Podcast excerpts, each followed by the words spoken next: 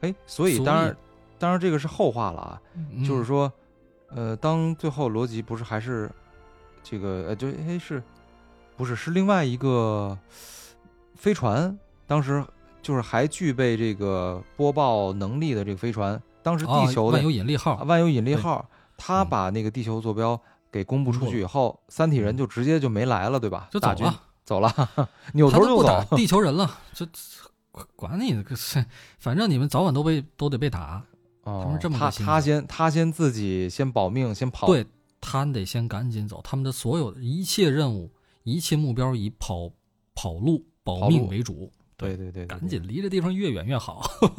嗯，撇这是鹰后话击啊。吃鱼，这是后话。那么嗯三体人因为害怕这个，所以害怕叶文洁跟罗嗯辑说的这些话、啊。那么确实也是很可怕的。事事后证明啊，嗯这个 PDC 选罗辑为这个面壁者计划比较成功。嗯，嗯虽然人类不感谢罗辑吧，但是还是哎成功威慑到了这个那这三个体人。这个面壁者，我又得打岔啊，就是插一下，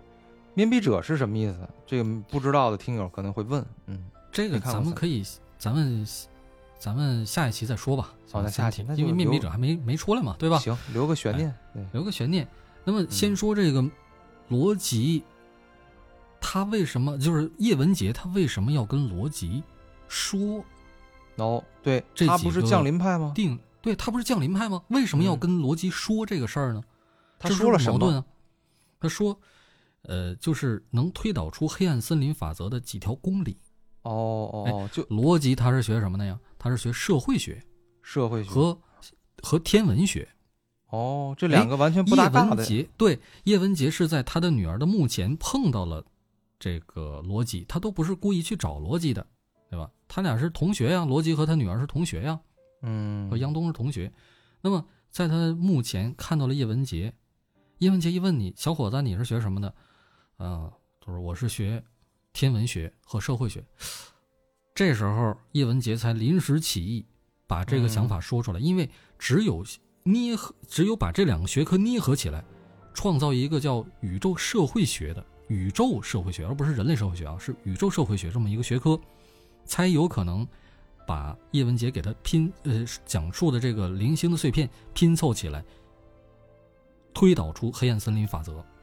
嗯，啊。所以他说的说嗯是什么话？就是比如说，呃，生命是呃是生存的唯一需要，是文明的第一要义，对吧？这个咱们已经啊推翻了，哦 但是在哦这个在在《三体》里边没有推翻，对吧？是公理。嗯那么第一条公理，第二条公理是什么？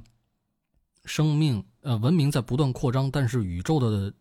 总资源数量保持不变，嗯啊，宇宙守恒嘛，对吧？这样守恒，然后又引入了两个重要概念，一个是猜忌链，一个是技术爆炸。嗯根据这个逻辑推测出了黑暗森林法则。啊，他说，你看叶文洁说的话，他们完全没有提“黑暗森林”这四个字儿，也没有提呃类似于这个黑暗森林的概念。他他黑暗森林是逻辑提出的一个假说嘛，对吧？那叶文洁如果他要是已经有这个假说，他可以不说是黑暗森林啊，对吧？我可以说是黑暗，呃，什么黑暗海底，黑暗山谷对吧？？嗯呃，黑暗山谷都可以，对吧？但他没说，他只是把这四个概念灌输给罗辑。他为什么？就是因为他也知道质子在旁边听着，他如果直接说出来的话，可能逻辑会就对直接自被己干掉的了生命危险，哦，可能自己他就有生命危险，哦，对不对？因为对对对叶文洁他现在他脑子里边应该是已经有了黑暗森林的概念了，但是没有任何人知道，地球上没有另外任何一个人知道，只有他自己知道。三体也不知道，三体人也不知道他知道。嗯，如果要是三体人知道叶文洁他已经知道黑暗森林法则的话，那么可能早就派 ETO 的人把叶文洁给先给他干掉了。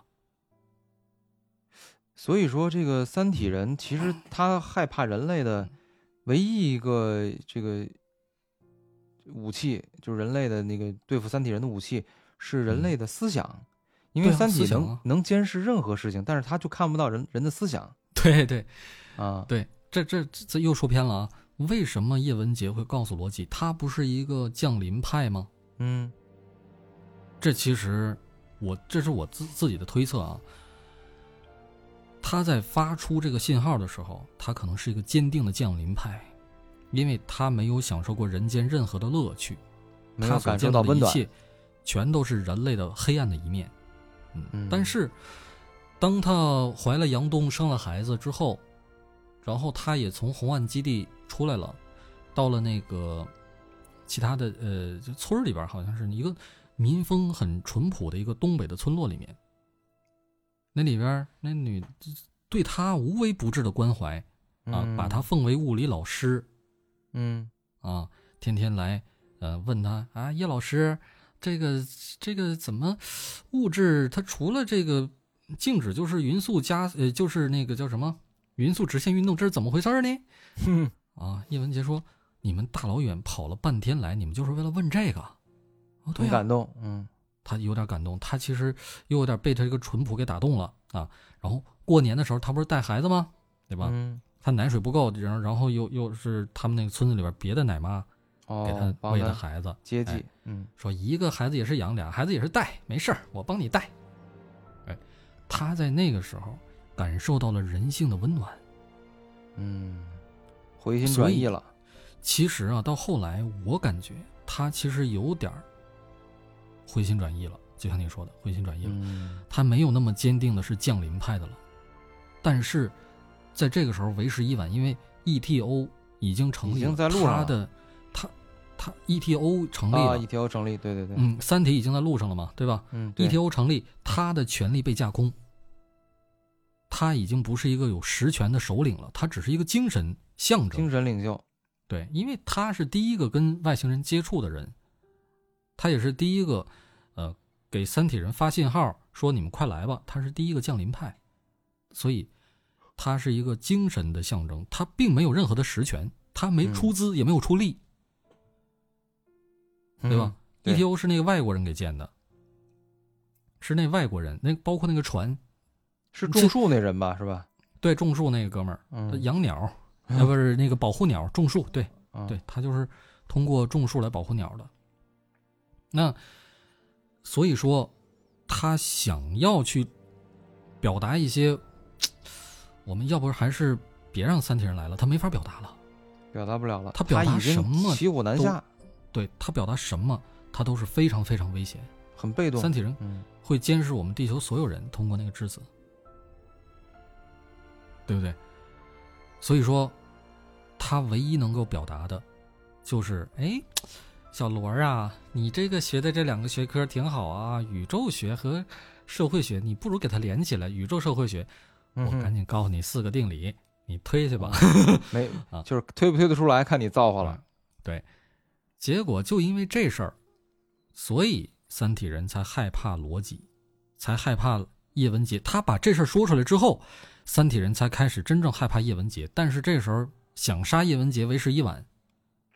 没过多久、因为那个叶文洁就被抓了。因为那个时候就是叶文洁嗯在说出这个话之前，三体人还是把他看成自己人吧，对呀、三三体人没把他太当回事儿嘛。所以他也就是三体人，虽然能够时时刻刻监视这个人类，但嗯他也不知道你在下一秒会说出什么话，干出什么事对儿。呀、啊，对，嗯，哎，你说这个这个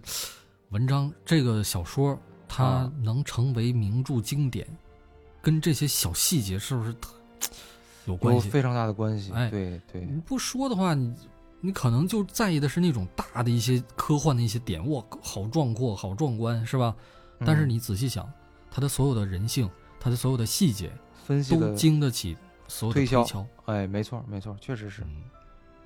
那么这是刚才咱们详细讲了两种了啊。嗯，还有有第三个派别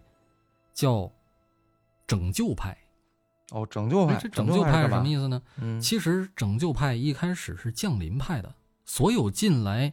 整所有进三体 ETO 组织的人都是拯呃都是降临派，都是希望人民人类毁灭才加入三体组织的。但是随着嗯时间的推移，他们把三体已经奉为神、奉为主了，因为他们的能力哦已经高于人类的维度。神对吧化了啊的，神化了。慢慢的，慢慢的，他们有了信仰之后啊，他们居然嗯对生活产生了一点希望。哦，哎，他们不希望说这个自己也被毁灭，地球被毁灭，而是希望能不能共存？我们把你给拯救了，我们，我们作为地球人，我们把主给拯救了。从那个有三个太阳的炼狱的一般的世界，救到我们有一个太阳的一个稳定的星系。我们是是，我们是把主给救了，那种感觉就像是，本来佛祖是来保佑我，但是我现在把佛给救了。哦，你想想那种那种思想，咱们没有信仰可能感受不到啊，嗯，但是他们慢慢产生了信仰之后， 居然就有了这种拯救派就诞生了。哎，你细想想，这这细节其实特别特别值得推敲。哎，我能不能这么理解？嗯，不知道理解对不对啊？嗯，就说拯救派呢是知道三体人是要来毁灭地球的，嗯但是呢，拯救派是为什么三体人毁灭地球？是因为三体这个黑，第一是它的这个生存条件极端恶劣，它需对要找到一个更好的环境去生存。嗯那么呢，在这种情况下呢，根据黑暗森林法则，它又不得不把你给灭了。嗯呃，所以它这个拯救派是相当于是为领导想想这个出谋划策，那就是吧又成汉奸了，不啊是？不是不是，我的意思啊就是说，给领导解决问题。给就领说导解决问题哎啊，你不是恶劣吗？对吧？你来呀、嗯对吧？我帮你这个解决恶劣的环境，但是你也别让我也活不下去，但其实，嗯，是这样的你吗？说的这个其实是他们的行为，但是他们的思想可能嗯不是这样。为什么？因为，呃，刚在那个原著里面也说了，这个拯救派是有浓重的宗教色彩的，跟神有哦关。那他哦们是为了拯救这个神，嗯，这就没有那么世俗了，你知道吧？这个哦哦，如果哦说，他是为了领导办事儿，就不算特别准确。嗯，真正为了领导办事儿，那还是汉奸那一类， 是幸存派的，你知道幸吗？存吧， 啊，哎，对，嗯，其实咱咱们以咱们的思维方式啊，理解不太了这个拯救派。可能理解不太了。但是对我可能现在我有这一种推测，叶文洁可能是由一开始的这个降降临临，派，稍微往拯救派那么转了一点点。嗯，哎，三体开大会的时候，在《三体一》那个原著里面，三体开会的时候，呃，在叶文洁登场之前啊，嗯，拯救派和降临派吵了一架，然后，呃，他们就说你们可能不知道，首领是降临派的，首领说的就是叶文洁。我好像有有点印象这个桥啊段，对对对，然后等叶文洁来了之后，那个降临派的人说：“首领，请你宣布你就是降临派的。”叶文洁不，叶叶叶叶文洁不说，他不说这事儿，嗯，反而把提出这个质疑的这个人给咔嚓了。哦，嗯你看，啊，就是我这个也是看了一个总结，嗯简短的来说这几派啊啊，降临啊派明面上是希望三体人改造地球人，但实际上是希望三体人毁灭人类。对这是降临。嗯，拯救派是希望能够拯救三体人，因为三体的生存环境严酷太恶，劣嗯随时随时有灭顶之灾。这是拯救派。幸存派是知道三体人要来了，提前服务于三体人，希望后代能够延续下去。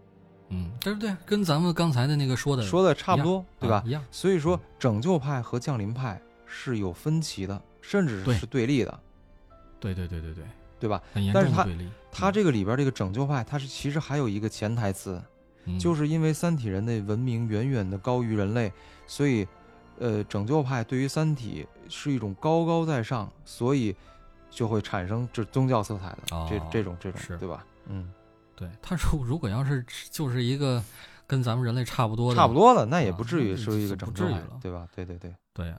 嗯，那就叫救助派。 救助对 我你过来吧，嗯我当难民收留你了，那难兄这种难弟是吧？嗯，对。但就是因为他高高在上，所以你会嗯产生这个超人类的这种想想法。嗯，对这个咱们对于咱们无神论来无神论者是无法理比解较，比较难理 解，呃是比较难理解。但是嗯可我感觉啊，这他妈降临派啊，不是嗯拯救派啊，嗯可能就是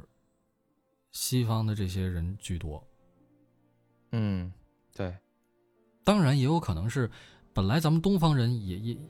无神论，但是有因为有了《三体》，它有神了，哎，也有可能，哎，有可能，因有为可能咱们嗯现在对于无神论很多无神论者来说，为什嗯么是无神论呢？因为是这个概念是看不见摸不着的，对，对吧？但是当现你在真的降哎，降真的临来了一了个，神啊，真来了，在你面前，你说你信不信啊？嗯，是我肯定得信啊！我操，我不信不行啊！那他妈关系到我以后生活了，啊 生活后代问题子孙了后代啊，对啊对。还能不能北漂啊？ 哎能不能那在北你京高考啊？你说的这个幸存派也是嗯 ETO 的吗？不是吧？哎也是 ETO 的，也是也是 ETO 的 ETO 的对，哦。但是是社会底层人比较多。就是说，那这个都属于三体叛军是吧？对，都是这就是这三这体几个叛军。三体叛军。哎嗯那咱们除了这个这几个 ETO 以外，地球嗯其他的人类是什么、什么样的一个状态？嗯，大多数人在公布这个事情之前，还是不知道有三体入侵这回事儿。但是等咱们到看那个小说里边已经是啊，全民已皆经知公了哦布嘛？了是吧？对，不是还还有好多那个什么防，好多人就是可能比较恐慌，然后嗯就出现了一些呃心理上的问题，然后不是还有人利用这个诈骗嘛，是吧？ 里边还有说什么呃、啊对对防对对对止什么逃逃亡基金，逃亡基金诈对骗反反诈骗，对，所以对那个时候大家其实已经都知道了，你就对吧知道了，对，嗯，这这个其实特别逗，因为咱看那个动画里边到处都是啊，反那诈，到处都是反诈警的惕，就跟咱们现在说反防谨防电信诈骗一样。假面诈骗，呃对对对， 呃，他那是新型的电电信诈骗。嗯。这个其实人一旦知道了这个事儿之后，确实会产生一些恐慌。嗯，嗯后来就是大低谷是如何形成的？其实核心就是因为恐慌。，但是你看啊，这个里边儿就是，反正至少刚开始咱们这两集里边儿，嗯罗辑作为这里边儿的第二部里边儿的主角儿，嗯，他其实一开始是无所谓的，对吧？他无所谓啊。他的边界感非常强，就是我上课，呃，他是老师嘛，大学老师，嗯我上课的时候，我拿的这份钱我就教书，然后呢，嗯当时课堂上有电话来了，他也不接，就是出于对对于职业的，哎，我就是你给我这份钱，我就干这份活儿，对但是铃儿一旦结束了啊，这个嗯下课了，下课，啊哎，他就接这个，接这电话，所以对于他来说，可能虽然不是他不是 ETO 组织成员，但是对于他来说，可能对于几百年后的一个危机，他并不是很在意，因为今朝有酒今朝醉，是吧？对他是这么这样一派的，对对对对对对，所以他哎，所以他这样的不会被这个这个逃亡基金骗，是吧？我估嗯计逃亡基金骗的也都是那种老头儿，然后而且是为子女着想的那种人。，哦，那估计像啊是罗辑肯定不会 被骗。逻辑肯定，逃这逻辑代表是九零后，是吧？对，代表的是他那时候八零九可零，能就我对估计也就可能三十多岁吧，是吧？对原，但是著他那个年代可能已经是二零二二年以后了， 这这这，反正他可能代表的咱们这这种更年轻一点的心态吧。然后、嗯嗯嗯呃，确实，如果要是你要是想太多，心思太重，你没嗯法在那个社会活了呀，因为你会绝望的呀。是，你要所以活下去，嗯，你就你必就须必须得乐观。要乐观，所以嗯我乐觉观得的唯一方式就是要去把画个圈儿，然后自己圈内的去管，圈外的就先嗯不要管。啊，有今朝有酒今朝醉。他所以他告诉他那个同学，他的不是他的学生们，啊，也就是这样，也就是这样，哦跟你但没是关系的事儿你不要想。对啊，但是，但是我其实想说的是，这个嗯这个剧里边儿，咱嗯们当时看了很大一部分的这个描写、嗯是丁仪这科学家，嗯在这个里边儿呢，他扮演了一个非常重要的角色，就是这个对撞机啊，这个可能又得嗯解释一一下了啊，因为《三体》呢，它就是限制人类科技的发展是什么？是用一个什么办法呢？人类的科学啊，是建立在这个观测的角度，就是你通过无数次的观测，能够得出一些定律，通过这个定律呢，你能总结出一些规律，嗯只有掌握了一件事情的规律以后，你才能就是掌握科学技术的一部分。但是《对三体》的那个质子，它就是能够破坏这个实验数据，并且是粒是子对撞的数据，因为就微观质层子它面也是一个对质子，它也是一个粒子嘛，对吧？你两嗯个质子在那儿、两个那个粒子在那儿对撞，你在那儿做对撞实验的时候，那质嗯子咔中间插一杠子， 那你给说你还能准吗？对吧？就准不了了准嘛，不了对吧？了啊！嗯，所以说这个丁仪这个科学家，他在这个呃受这个行星理事会、行星保护理事会的委托，嗯，他呢就责成他去呃做这个对撞实验。当然，这个嗯也是小说里边没有的一个情节。他干了嗯一件什么事儿呢？就是在地球和呃太阳之间找了五个拉格朗日点，就是两对个西两个西呃行星之间的平衡点，引力平衡引点，嗯引力平衡点，并且呢，让这几个平衡点呢无呃就是尽可能的相离距得的很比较远离得很远，对，超过了光速能够在同时到达的这样的一个区间，对从而呢，它是五台粒子对撞机同时去嗯启动，是吧？就是对堵这个这个三体的这个质子不能够、啊不能够在同一时间破坏五台数据，对你怎么着也得能留一台，这他妈想法也够够也好够的啊！啊是啊他想法其实我觉得挺绝的，就是我嗯我印象比较深的是，这个有一句话，有一句话嗯我忘了是这个行星理事会的行星保护理事会理事长说的，还是说他自己说的，嗯就是说这个这人叫什么来着？丁仪，丁仪，嗯他是要在《三体》把地球科学大门完全关闭之前，嗯，他要把这个科学给抢救出来。抢救就出来，我操，在门关注，就是这这类人，我是觉得特别的敬佩，嗯，因为我觉得咱们纵观历史，嗯往往不管是哪个年代，任何一个民族，往往都有这样的人，就大无畏精神。嗯。对，这种人是我觉得特别特别值得敬佩的。嗯，对，那你他为什么值得敬佩？因为他们那个实验非常危险， 你知道吗？啊，对对，差他点有可死能那，儿，他们他有真的可能死就直接死那儿了。对，差点死那儿。反正这嗯动画是这么演的，看的对反还正挺挺呃，惊惊动动，魄的那挺段，惊心动魄的，啊挺惊心动魄 的。其实嗯你仔仔细一想，他们的动作没多少，不像是那种开车技的惊心动魄，他们就是啊摁一下那个按钮，然后在那屏幕前面指挥啊，把这个呃调到最大，把这个调到最大，然后结果他动动画能给拍出那个惊心动魄、捏一把汗的效果，其实我觉得这段儿有点超出我的预期了。嗯，这个我没想到《三体》动画它能有这么一段改写，因为在原著里面，原著里关于呃质子如何锁死这个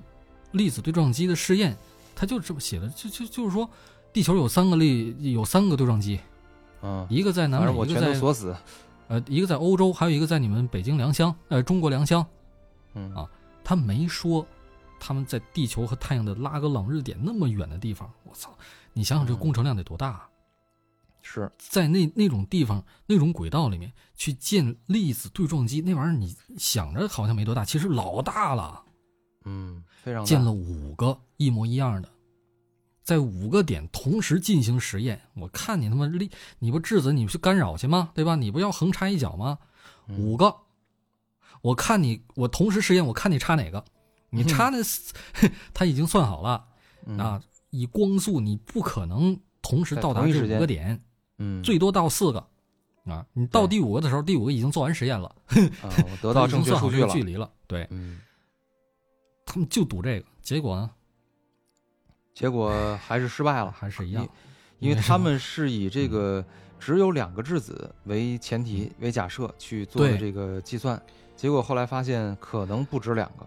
可能不止两个。而且嗯三体人也知道这事儿，他在戏弄地球人玩儿，啊，对他看着你这个这个在弄这些着急设上备火是啊， 吧？以为你自己能成功是吧？嗯，对。嗯，但是最后来一呢个？，对，在嗯最后一个，但是后来呢，这个丁仪，就这科学家，向这个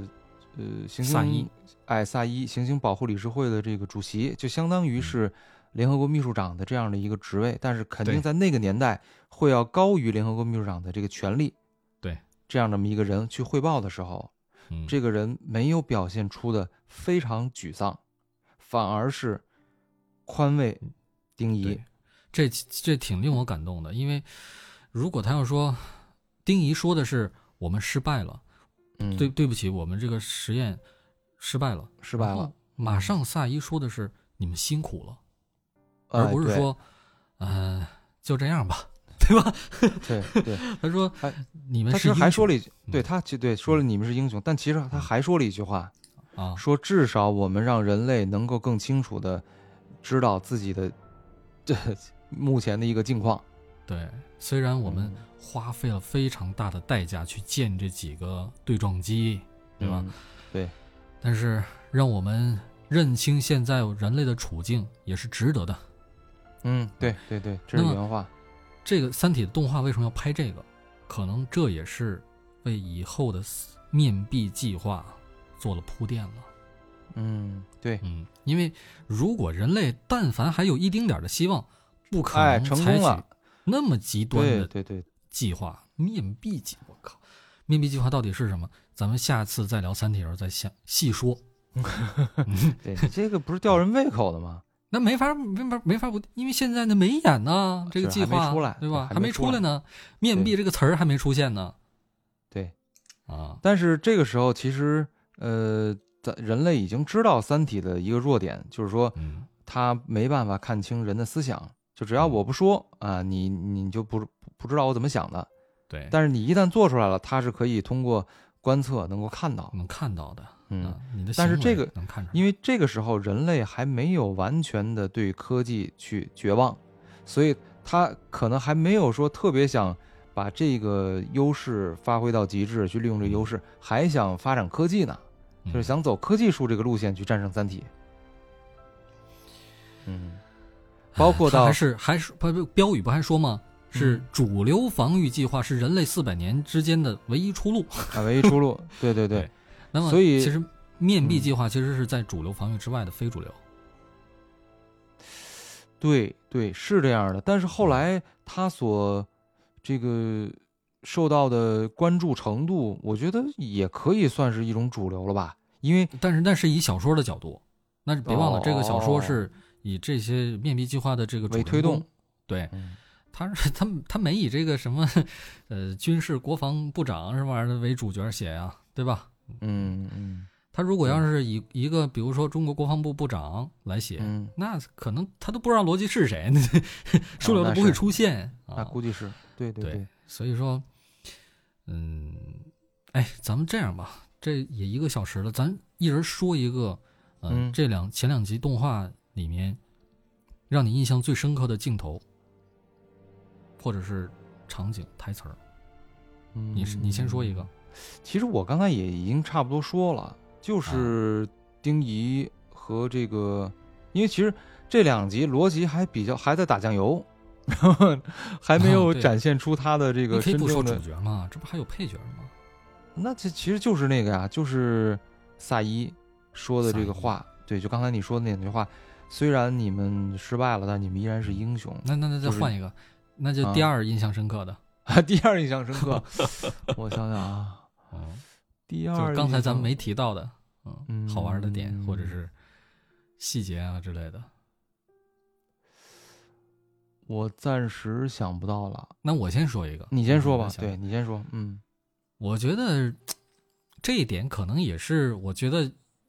一个槽点。刚才我已经嗯说了一个槽点了，那个屏幕没没切断，对吧？没切屏断幕还哦亮。第二个槽点就是，那史强开车带着罗辑跑的时候，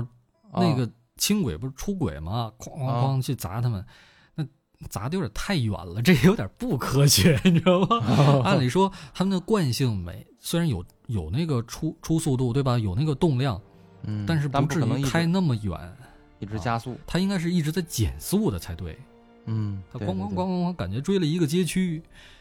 嗯，这我觉得不太科学。但是他其其就是这是第二集动画的这个高潮部分嘛，对吧？嗯可能就是为了要营造一种紧张感。对对嗯这这这反正这，但是让我有惊喜一点儿是这个关于史强史强大使这个人物的性格塑造，嗯，他有点怎么说超脱于咱们的那个原著，原著还有电影视这种其他的文艺作品的形式了。为什么？因为像小说，它只能是一比一还原人物，嗯电影也只能是百分之八十还原。那么，动画它可以做到百分之一百二，它夸张一点无所谓，嗯，对吧？那别忘了这是一个动漫，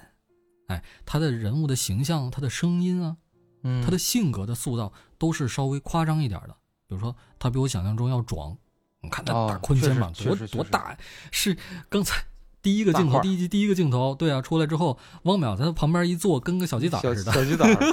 对是，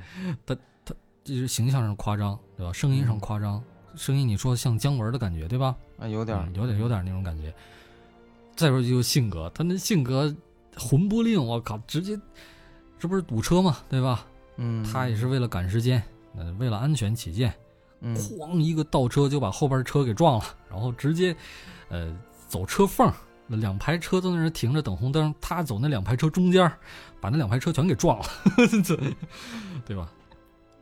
这其细实，节嗯在现现实中应该不太会发生这种事儿，确实确实是是这样的，嗯这也是动画它的一种夸张的表现手法吧？你说这样才能嗯塑造出一种，塑造出一种立体的人物，立体人物，对，更立嗯体，嗯，夸张一对些，对对。呃，那行，那我就我说两个吧，就是你嗯刚才说完了以后，我想到的，嗯呃，我觉得这个影片它其实，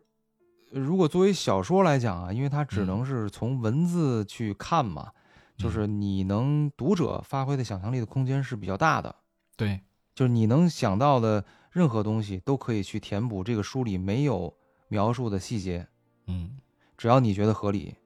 那这个作为一个动画来讲呢，刚才柯梦也说了，咱们其实是好多地方都是一帧一帧的在看的。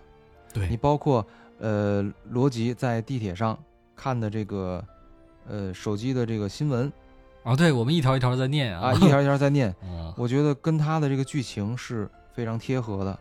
后然后包括在呃街景呃拉那个远景的时候，看到那些很多广告牌儿，还有那些标语，就包括像什么刚才我说的。那个什么什么防诈骗啊，这个逃亡基金 啊，哎，这些也很贴合，就是他给这个整个剧，呃，这啊冲就是制造了更多的真实感，让你相信这样是就是人们是生活在那样的一没个错年代没错啊，没错，这啊这其这个其实我我知道你要说哪个，你可能嗯想不出来，他那个新闻啊，手机上那个新闻嗯，就跟咱们看那这公众号似的，你知道 哎，吗？对 对对对对，其中对有一个他妈特别有意思，说，呃，引号引起来了，说吃罗非鱼，然后引完了哦之后，可以抵御质子的这个什么监控，啊 可以抵御，这是一个谣言，大家不要信。哦，对，前一阵儿嗯微信公众号不有一个叫“谣言粉碎机”嘛，就是哦好多那个，特别是相亲相爱一家人那种群里边儿，啊，对对对，对经常转发嗯发这个乱七八糟的这个公众号，而且好好多情况下，这个父母可能更愿意听这公众号对的对一对些对对，上面那些事儿，是吧？结果啊，微信也怕这个民众受到不良的引导，所以就啊专门出了这样一个辟谣公众号。哦，那这这这功能现在这个《三体》动画里边没 演，但是哎嗯，不不过他那个新闻，他那个新闻应该就是类似于这个功能嘛，他不就是辟谣嘛，说嗯，呃那那谣言也挺有意思，说是吃罗非鱼，呃可嗯以抵御质子的监控。我 这这听着就很离谱。刚才你知道看的时候，你不是还问我来着吗？为什么是罗非鱼？哦，那可能呃就是一个就是卖罗非鱼的这个商家嘛，他啊编的对谣里面言嘛， 对吧里？面也有很多软软广， 有包括汽车的广告，还有什么啊咖啡的广告，给了很不多，给了给了很多景儿。嗯这个是这广告是另外一个事 儿，关键就是这嗯个谣言它产生，它就在他们那个社会里边儿也得有卖鱼的、卖海啊鲜的、是是啊卖什么玉米的，那我可以也可以说啊。莲花清瘟 什么冲剂，我可以他妈抵御这个质子的影响，那这也是一个谣言。我当时 就是我当时看他那个嗯罗非鱼这个谣言，我第一想到的是，啊当时好像美国人说，呃，不说不想戴口罩，说为什么哦呢？说口罩的那个里边儿那个那块那个铁，就是哦夹鼻子那块儿是五哦 G 的信号。能收能收五 G 信 号，然后他们觉得五 G 是个阴谋，哦，啊，就是这真种是比 较反制的这个这个结果那谣言能收五 G 信号口罩，卖你五毛钱一个， 这他妈扯啊，嗯对对，呃，这这就是反制的这些东西，你看在未来的社会也有，哎哪儿都有，哪儿都有，对吧？嗯嗯，那大家可能看了这个《三体》之后，呃，如果你要是也意犹未尽，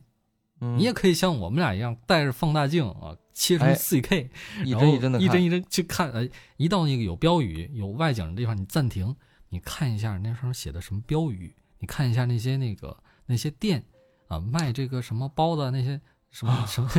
都是什么品牌？还有卤水是吧？嗯那啊还有也挺有意思 呀。哎啊，还有一个好玩的没说，那里啊边不是还出出了一个二维码吗？咱俩还扫半天，说那个那二维码能扫，我俩扫半天没扫出来， 所以哎这不知道哪个听友，你要你要你要是看完这《三体》，呃，扫出来这二维码结果了，可以告诉我告们，告诉一声啊告诉，我们，我们特想知道。我们是没扫出来，反正 我感觉我是那个屏幕像素不够，啊，你这你换屏幕吧，你得，我我得换屏幕。我这屏幕其实挺老的，别看它大，你也看着我这屏幕大是吧？你从我嗯这儿看，分辨但率其实低像素不高，嗯像素不高，挺有意思的，嗯嗯，，挺有意思的。咱们呃也就别再多说了，好吧？行行，咱留点内容，今天下期再 讲。对对对，今天其实聊了很多东西，我想说，但是时间限制，而且包括这个出场的这个还没出来， 没法说。嗯，没法说，嗯。嗯呃，咱们下一次聊《三体》再说吧，好吧？ ，OK，嗯，OK，那我好们的下，次那再今见，天就到这儿，拜拜。下期再见，拜拜。